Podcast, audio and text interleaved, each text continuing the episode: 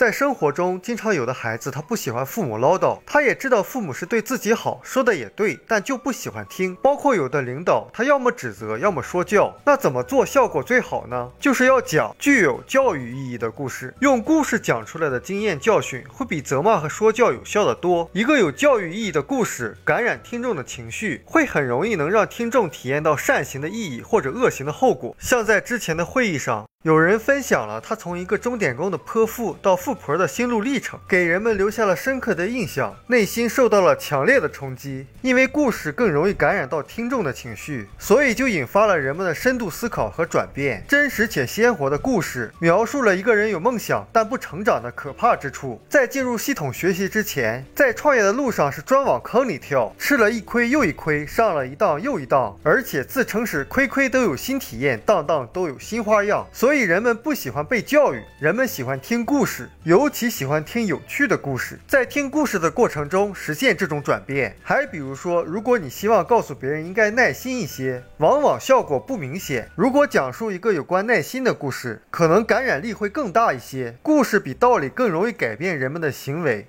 还比如，你想让团队的领导人更宽容，可以给他们讲一个例子。有一家公司，他有一个高级经理，他给他所有的员工发了两张宽容券，券的作用是可以犯错误，可以抵消错误。这个经理要求员工在年底前用完这两张宽容券，这实际上是鼓励大家勇敢尝试，即使犯错误也没有关系。人呢，不能因为怕犯错误，做什么事情都畏手畏脚。通过这样的故事，人们会不会更受启发呢？我们书友会希望用十五年时间带动一一人读书，改变思维，思考致富，和一千个家庭共同实现财务自由。快来加入我们吧！